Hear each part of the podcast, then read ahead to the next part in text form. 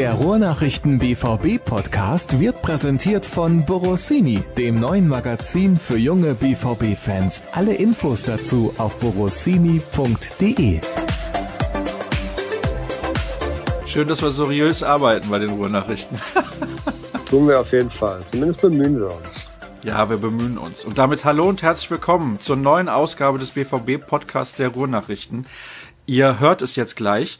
Vielleicht raschelt es das ein oder andere Mal, denn der Kollege Dirk Krampe sitzt gerade genau wo? Ich bin auf meinem Hotelzimmer im schönen Marbella. Ja, wunderbar. Da ist es gerade wie warm? Heute leider gar nicht so. Wir haben so, ich würde mal sagen, 12, 13 Grad gerade im Moment und es ist ziemlich bewölkt. Gestern und vorgestern waren zwei sehr, sehr schöne Tage. Da kamen wir dann auch in der Sonne locker auf 20. Davor Anfang Ruhe jetzt bitte. Ruhe, Ruhe bitte. Ist in Ordnung, Dirk. Ist in Ordnung, dass es dir gut geht und dass da alles schön ist.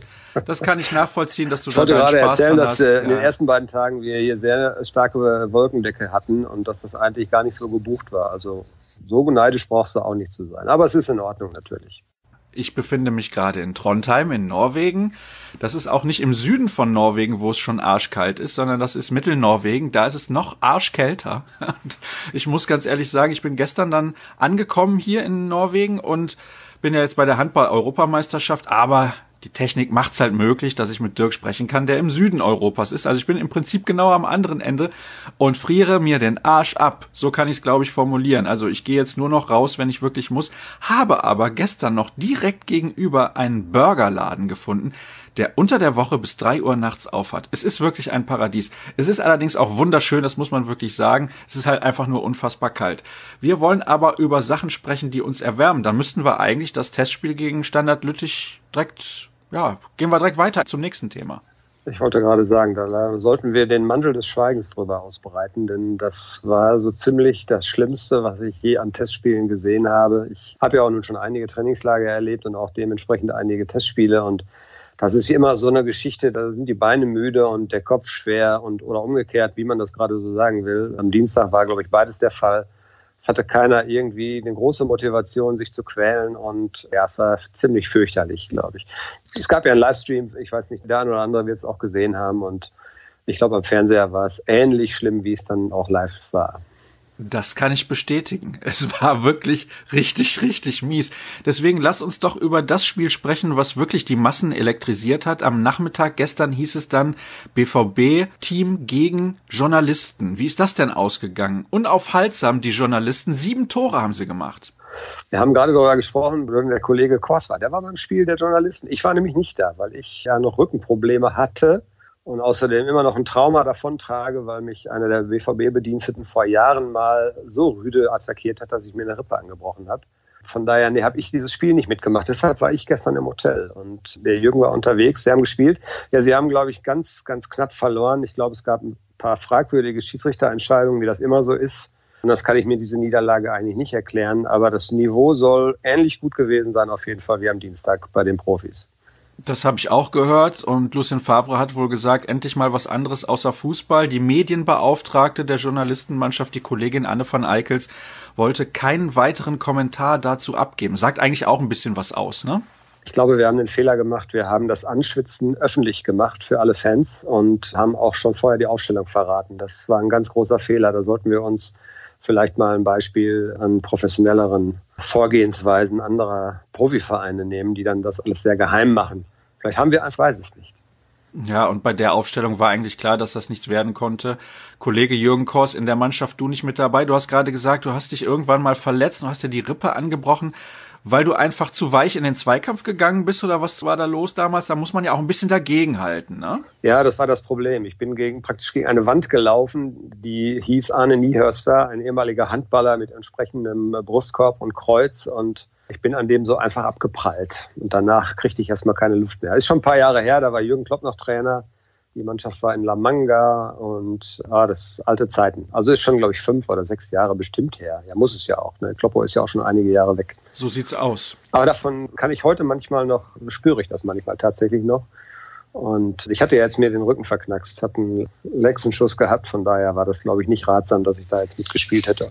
Dirk, merkst du was? Du machst regelmäßig Sport, indem du Fahrrad fährst und trotzdem bist du ständig angeschlagen. Vielleicht solltest du mit dem Sport aufhören, dann läuft's auch wieder körperlich.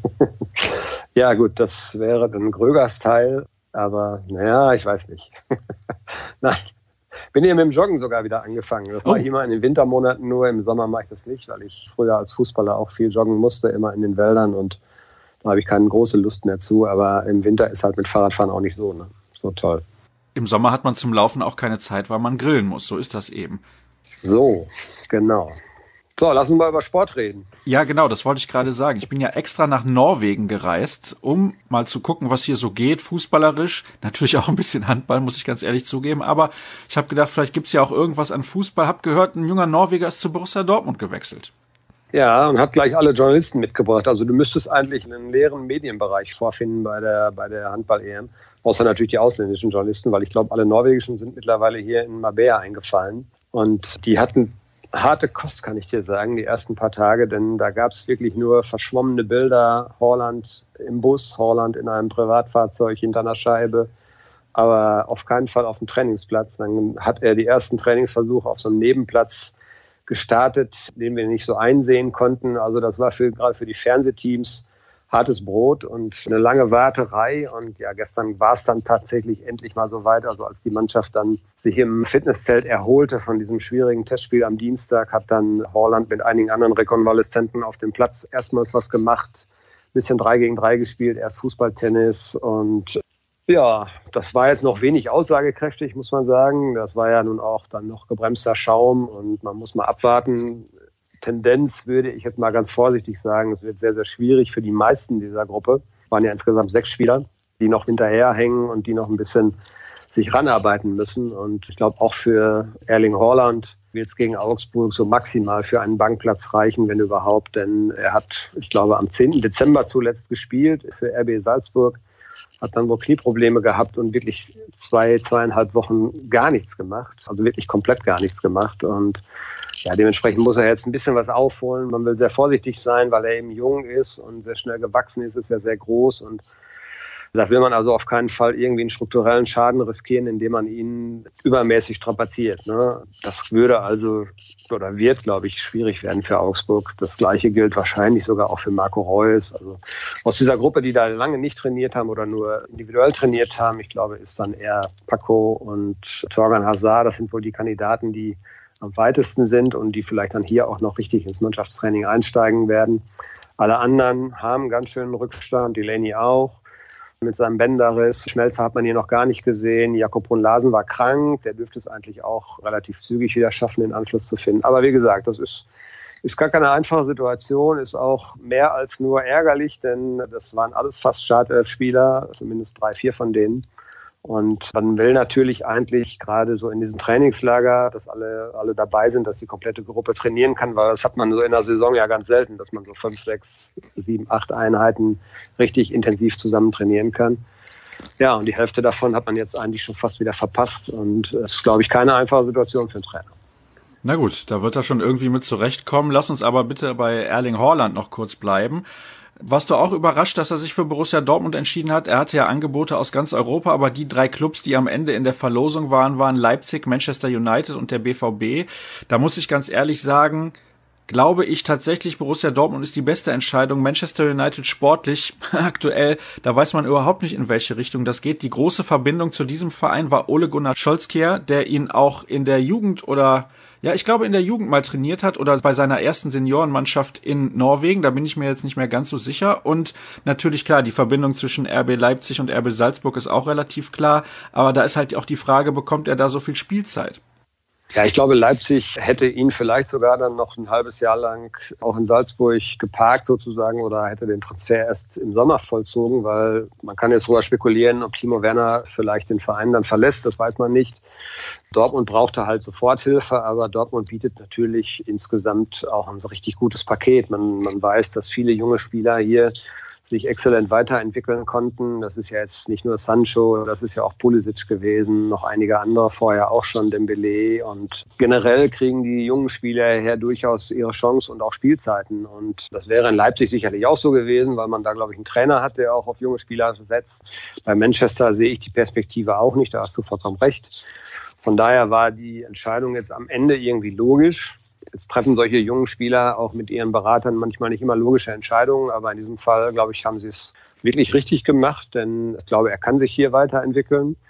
Bin sehr, sehr gespannt, wie es dann aussehen wird auf dem Platz, weil wenn man so einen richtig echten Mittelstürmer hat, der einfach groß ist, der Flanken braucht, der ja so ein Wandspieler ist, dann muss man natürlich auch gucken, dass man, dass man das System irgendwie auch drauf abstimmt und so in dem System, was der BVB am Anfang der Saison gespielt hat, auch was sie am Ende vor allen Dingen gespielt haben, da kommt so ein Spieler ja gar nicht so richtig vor. Da waren die Neuner ja neuneinhalber und sehr beweglich und er soll auch sehr beweglich sein, er soll auch sehr gut mit nach hinten arbeiten. Also wir haben jetzt relativ wenig natürlich Aussagekräftiges von ihm bislang sehen können. Von daher ist es noch so ein bisschen schwer zu prognostizieren, aber ich glaube, so diese generelle Entscheidung für Dortmund, die war irgendwie folgerichtig, auch wenn sie tatsächlich ein bisschen überraschend kam, weil natürlich viel über ja, seine Verbindung zu Manchester und England und seinen Traum dort irgendwann mal zu spielen, da wurde ja viel darüber geschrieben.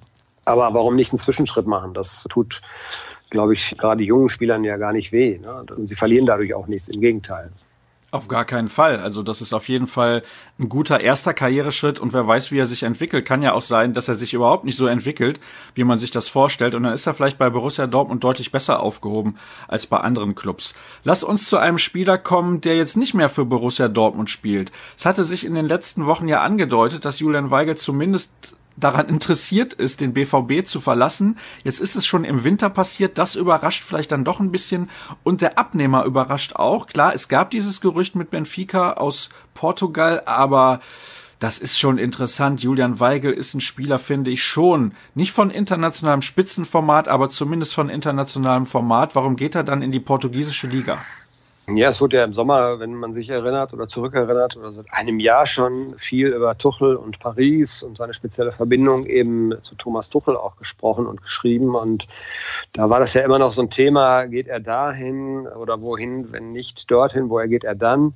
Benfica deutest du jetzt, glaube ich, damit an, ist jetzt nicht so die allererste Top-Adresse im europäischen Fußball, aber man muss natürlich auch sehen, dass dass Weigel jetzt auch zwei, zweieinhalb schwierige Jahre hinter sich hat. Er hat sich ja, als Tuchel damals ging, das war ja das letzte Jahr, 2017, glaube ich, hat er sich ja schwer verletzt und dann kam Peter Bosch, er hat diese Verletzung, Sprunggelenksverletzung, ja noch mit in die neue Saison reingeschleppt.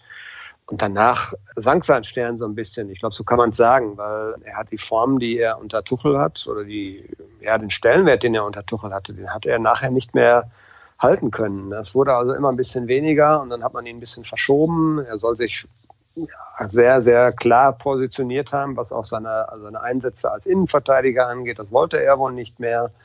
Und von daher war es jetzt, glaube ich, einfach an der Zeit, dass das jetzt im Winter schon passierte. Im Sommer gab es ein Veto des BVB, glaube ich. Und von daher jetzt passte die Konstellation.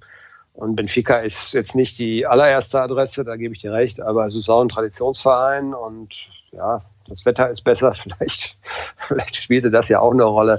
Ich weiß es nicht. Es ist, glaube ich, für alle Seiten jetzt das Beste gewesen, das einfach zu beenden, weil man, glaube ich, auch ja, einen Unruhe, einen potenziellen Unruheherd eben in der Mannschaft gehabt hätte. Ansonsten, wenn du einen unzufriedenen Spieler hast, dann kann das natürlich auch auf die Teamchemie Einfluss haben. Und das Gesamtpaket passte jetzt, glaube ich.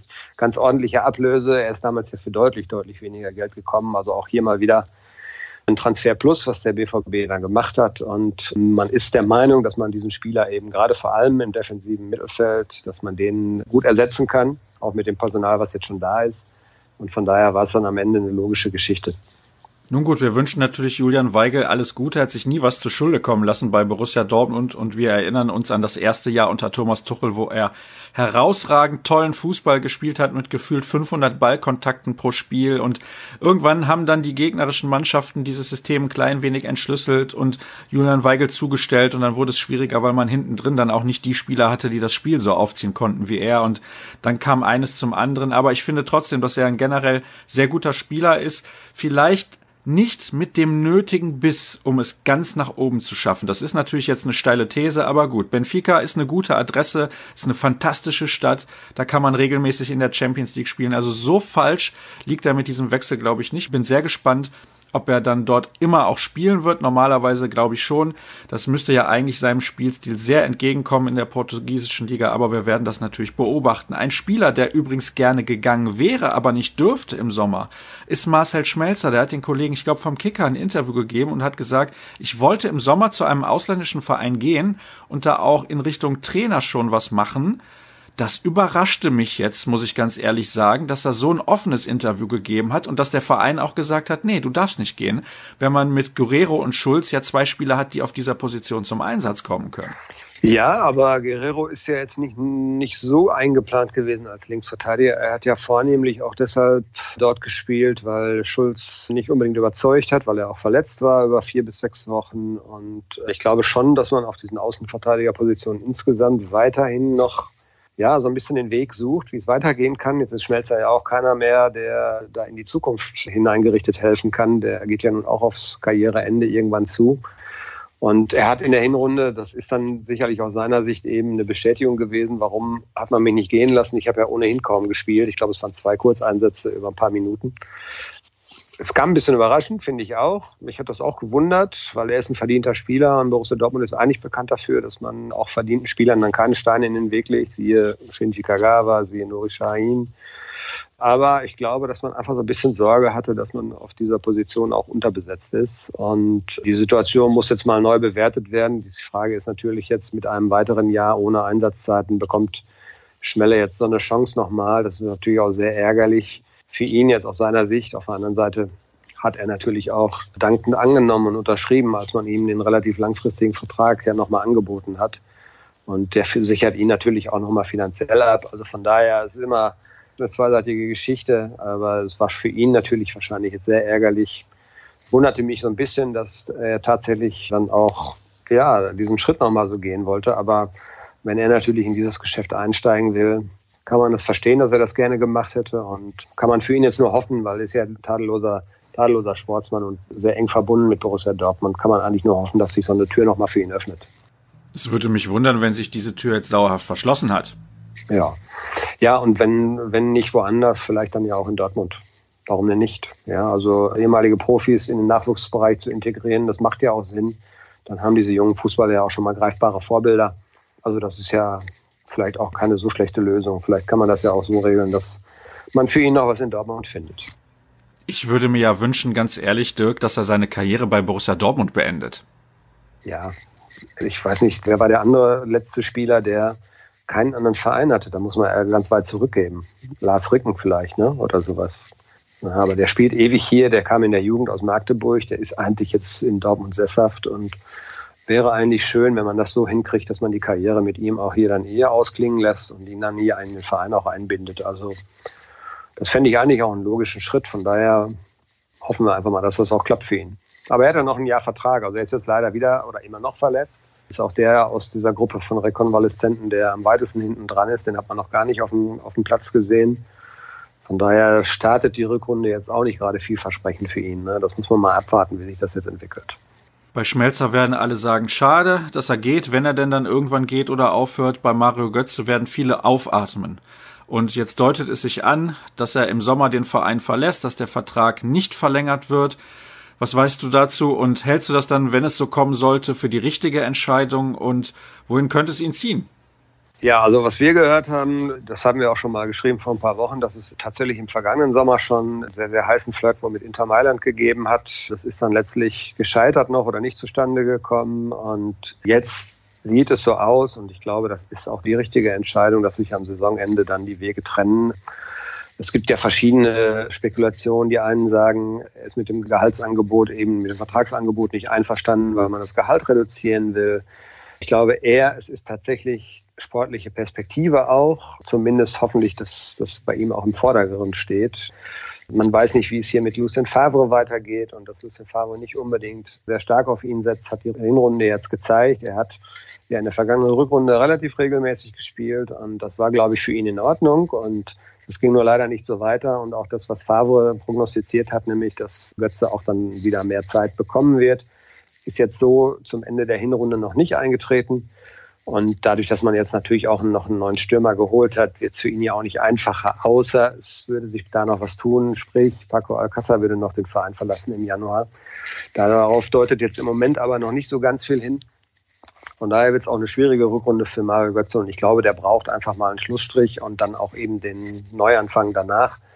Und wo der dann liegen wird, ob es tatsächlich, ich glaube, er geht ins Ausland. Ich kann mir nicht vorstellen, dass er in Deutschland irgendwie nochmal was machen wird. Auch Berlin, was da so genannt wurde, das kann ich mir eigentlich gar nicht vorstellen. Es ist vielleicht Klinsmann ein Name, der noch ziehen könnte. Hauptstadt auch nicht so schlecht, aber ich glaube eher doch, dass er dann nochmal ein Abenteuer im Ausland suchen wird. Und er ist ablösefrei im Sommer. Er kann sich dann wahrscheinlich tatsächlich auch Vereine aussuchen. Es wird wahrscheinlich ähnlich wie bei Weigel sein, nicht die allererste Kategorie. Aber Mario Götze ist 27 Jahre alt, also der ist noch lange nicht am Ende seiner Karriere. Von daher denke ich schon, dass er dann auch noch einen adäquaten neuen Arbeitgeber finden wird.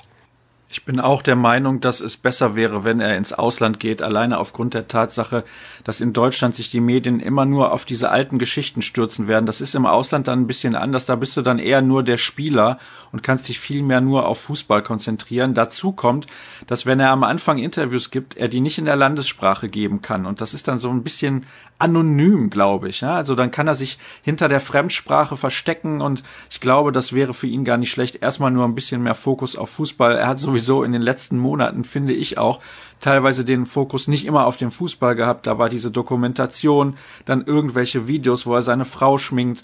Naja, da wollen wir nicht weiter drauf eingehen. Du hast jetzt gerade Paco Alcázar ja auch schon erwähnt in deiner Aussage über Mario Götze.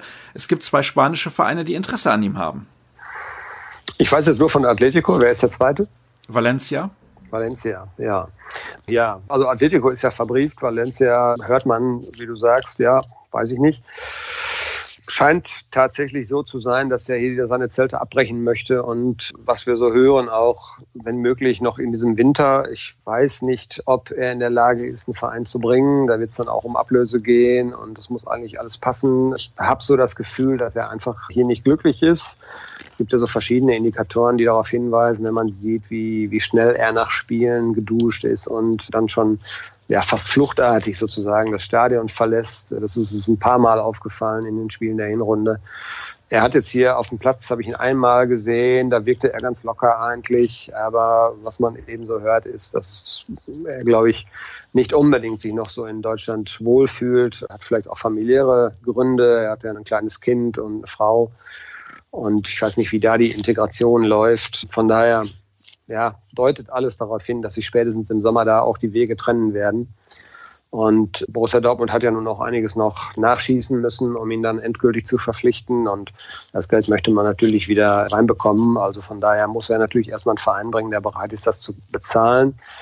Ich weiß nicht, ob Atletico dann so die passende Adresse für ihn wäre, so vom, vom Spielstil, den Simeone dann dort auch etabliert hat. Ich weiß nicht, ob er da so gut reinpasst, aber das sind Themen, mit denen sich müssen natürlich auch andere beschäftigen. Das muss dann der jeweilige Verein entscheiden. Aber tatsächlich ist es eben so, er hat auch, glaube ich, im Training jetzt nicht unbedingt mehr auf sich aufmerksam machen können, sonst hätte ihn Favre, glaube ich, vor Weihnachten ja durchaus auch schon ein paar Mal gebracht. Das ist nicht der Fall gewesen und hat natürlich dann seinen Grund. Also der macht das ja auch nicht, um ihn zu ärgern, sondern da waren die Trainingsleistungen nicht gut genug und ja, das sind alles so Indikatoren, die eben, die eben darauf hindeuten, dass da irgendwie das Verhältnis gestört ist, dass er sich nicht mehr wohlfühlt und könnte also sein, dass das dann zu Ende geht, entweder richtig schnell halt noch im Januar oder dann spätestens im Sommer. Ist schon Wahnsinn, ne? Vor exakt einem Jahr haben alle von Paco Alcázar geschwärmt, haben gesagt, wann wird er denn endlich final fest verpflichtet und so weiter und den muss man doch unbedingt halten und jetzt ja, ich weiß nicht, ob so viele ihm eine Träne hinterher weinen würden. Ich wundere mich darüber auch, denn auch wenn man dann ja weiß, er hat einen Vertrag unterschrieben, einen langfristigen Vertrag, ist das jetzt tatsächlich dann im letzten halben Jahr so gekommen, dass es eine Negativentwicklung gab. Man muss sagen, er war verletzt, verletzungsanfällig und von daher war er eigentlich immer so ein bisschen hinten dran. Eigentlich ist es nicht verwunderlich, dass man ihn nicht so stark auf ihn setzt, weil er dafür einfach die körperlichen Voraussetzungen gar nicht hatte. Und wenn ich dann letztes Jahr um diese Zeit oder wann es war, dann einen Vertrag unterschreibe für so lange Zeit, ja gut, es ist heutzutage natürlich auch, das heißt dann nicht unbedingt, dass man dann auch so lange da bleibt, das weiß ja jeder, da geht es ja nur um eine Absicherung auch für den Verein, aber Auf der anderen Seite wundert man sich dann schon, wie schnell es manchmal geht, dass dann aus angeblich zufriedenen Spielern, die ihre ja, nähere oder längere Zukunft dann bei einem Verein sind, auf einmal unzufriedene Spieler werden, die ganz, ganz schnell weg wollen, weil es nicht mehr passt. Also das ist schon eine Entwicklung, die uns auch überrascht hat, aber Dazu hat er, ja, was heißt beigetragen, aber wenn man Verletzungspech hat, ist es ja nicht immer selbst verschuldet. Aber es ist natürlich keine günstige Situation, wenn ein Spieler einfach permanent nicht einsatzfähig ist und im Training wieder rangeführt werden muss. Ne? Das ist alles, es hat einfach alles nicht funktioniert in der Hinrunde. Da ist sehr, sehr viel zusammengekommen und ja, jetzt ist die Situation so, wie sie ist. Kommen wir zu den Hörerfragen. Piszek hat heute rechter Innenverteidiger in der Dreierkette gespielt und Morey davor. Könnte ein Fingerzeig für die Rückrunde sein. Für die Dreierkette braucht man Piszek als Option und Morey bekommt mehr Spielzeit als rechter Schienenspieler. Dynamischer als Piszek ist er ja. Was sagst du dazu? Kannst du dir das auch vorstellen, dass Morey in der Rückrunde deutlich mehr spielt? Ja, gut, er hat natürlich den Konkurrenten Hakimi dann noch auf der Seite. Ne? Und dass Piszczek also auch eine Alternative ist, um den Innenverteidigern mal Pausen zu geben. Das ist eine Geschichte, die hier auch im Training schon mehrfach geübt worden ist. Das ist ja auch logisch. Also wenn dieses System mit Dreierkette bleibt und man mit drei Innenverteidigern spielt, hat man als nominellen Backup eigentlich nur noch Balerdi, der auch unerfahren ist. Also ist Piszczek eine Variante, die Favre testen wird und die Favre auch nutzen wird.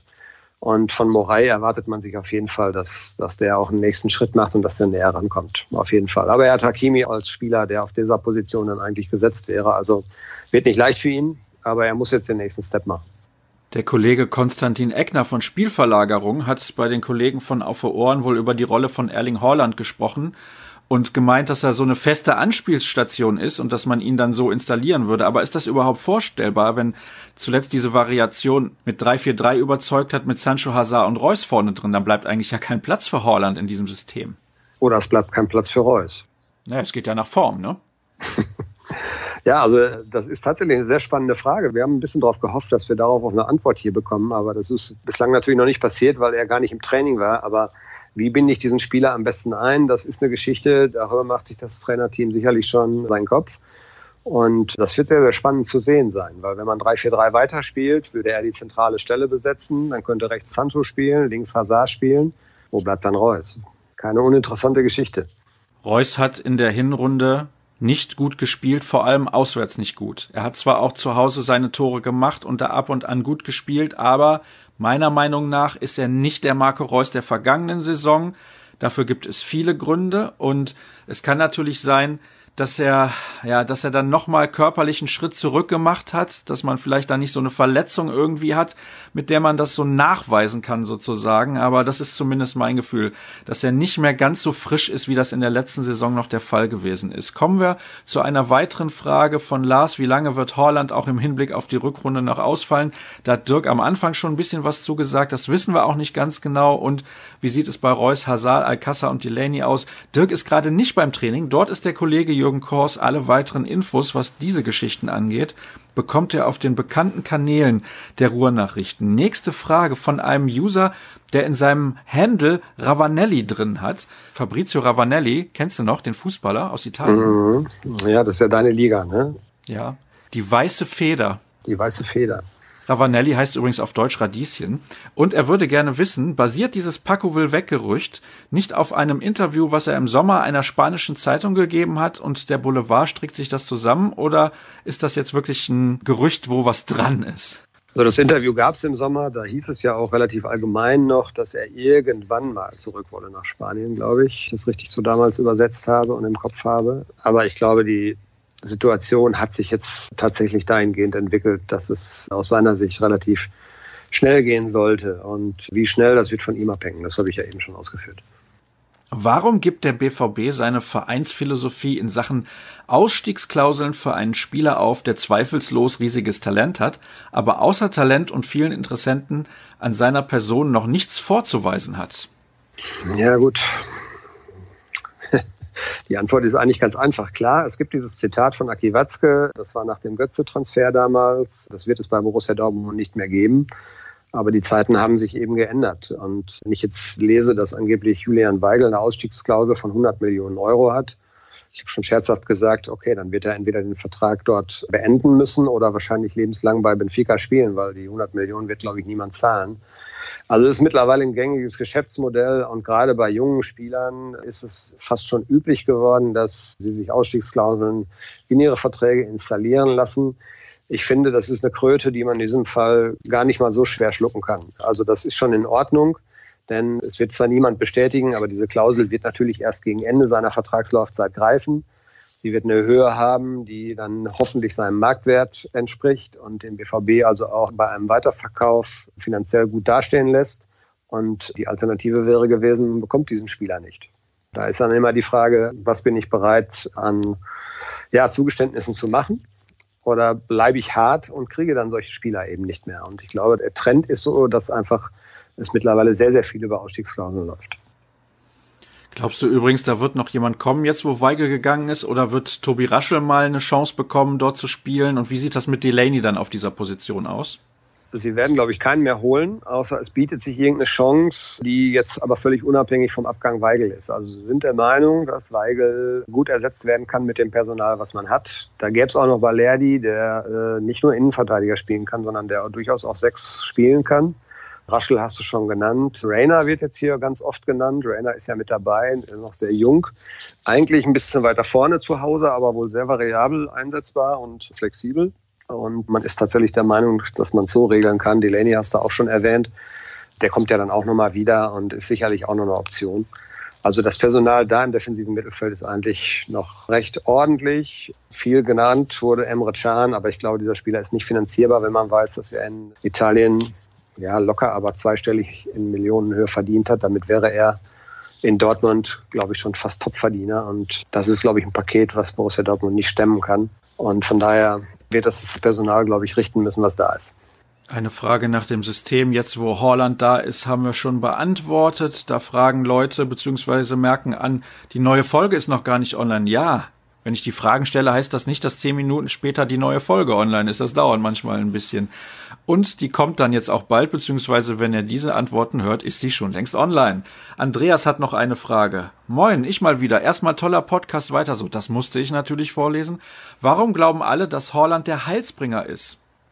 Ja, ja, so ist das halt heutzutage. Ne? Ich habe mich da auch ein bisschen drüber gewundert, aber er hat natürlich eine Torquote, die für sich spricht. Und nicht nur, wenn man sich Highlight-Videos anguckt, die es ja fast von jedem Spieler gibt, ist das schon beeindruckend gewesen. Und ich glaube, das ist einfach das, das Paket, was da passt. Es ist ein junger Spieler, der was mitbringt, was der BVB brauchte, was dieser Mannschaft bislang auch noch fehlte.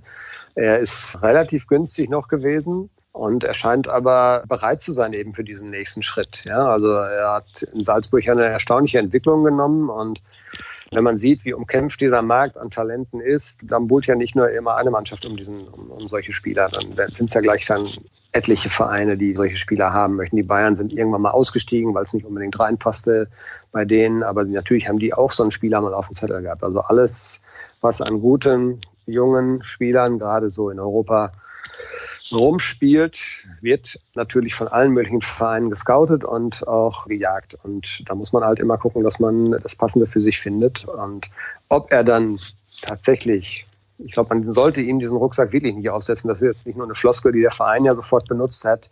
Das ist natürlich echt schwierig, weil Borussia Dortmund ist nochmal eine ganz andere Hausnummer. Das hat er, glaube ich, in den ersten paar Tagen jetzt, als er hier war, auch schon feststellen müssen. Ja, es ist viel größer, es ist viel mehr Wirbel, es ist viel mehr öffentlicher Druck, es ist viel mehr Aufmerksamkeit. Aber man ist, glaube ich, der Meinung, dass er diesen Schritt machen kann. Und ob das dann so schnell geht, wie von einigen erhofft, muss man mal abwarten. Man sollte jetzt nicht alles nur auf ihn fokussieren. Viel mehr Druck, viel mehr Wirbel, viel mehr Medien, viel mehr alles, viel mehr Podcast. Und deswegen haben wir demnächst die 200. Folge. Der BVB-Podcast der Ruhrnachrichten wird 200 alt sozusagen und das Ganze zeichnen wir auf vor Publikum. Am 29. Januar könnt auch ihr dabei sein, wenn ihr eine E-Mail schreibt an rnbvb.sportpodcast.de. Da möchte ich darauf hinweisen, denn wir haben prominente Gäste. Marco Hagemann, der für RTL die Länderspiele kommentiert und auch bei der Zone regelmäßig im Einsatz ist. BVB-Fan übrigens, und Michael Rummenigge werden mit dabei sein und wenn ihr im Publikum sitzen sollt, solltet ihr euch beeilen. Die Nachfrage wird, das hoffe ich doch mal schwer, relativ groß sein. Dirk, kommst du auch? Ich weiß nicht, wird von uns auch noch jemand dabei sein oder machst du das nur mit den beiden? Ja, lieber natürlich nur mit den beiden, ne? Ach so. Für mehr Qualität. Jetzt bin ich beleidigt. Nein, Quatsch. Nein, das werde ich mir sicherlich auch anhören. 29. Januar ist ein Mittwoch. Ein Mittwoch, okay, ja, das sollte ja funktionieren. Das ist vor dem Spiel gegen Berlin, glaube ich, ne? Union Berlin, ne? Ja, das Heimspiel findet dann danach am Samstag statt. Davor gab es ein Freitagsheimspiel gegen den ersten FC Köln. Und noch eine wichtige Information. Unser neues Format BVB Kompakt wird es demnächst auch wieder geben. Da hatten wir eine lange Testphase und jetzt haben wir uns dazu entschlossen, dass es damit weitergehen wird. Das soll es dann gewesen sein. Alle weiteren Infos, ihr kennt das, findet ihr bei Twitter unter rnbvb oder unter ruhrnachrichten.de. Dirk Krampe findet ihr dort unter Dirk Krampe, mich unter Start, also nicht bei ruhrnachrichten.de, sondern natürlich bei Twitter. Und dann soll es das gewesen sein mit unserer Sendung aus Trondheim und Mabea. Nächste Woche gibt's die nächste. Macht's gut. Bis dann. Ciao.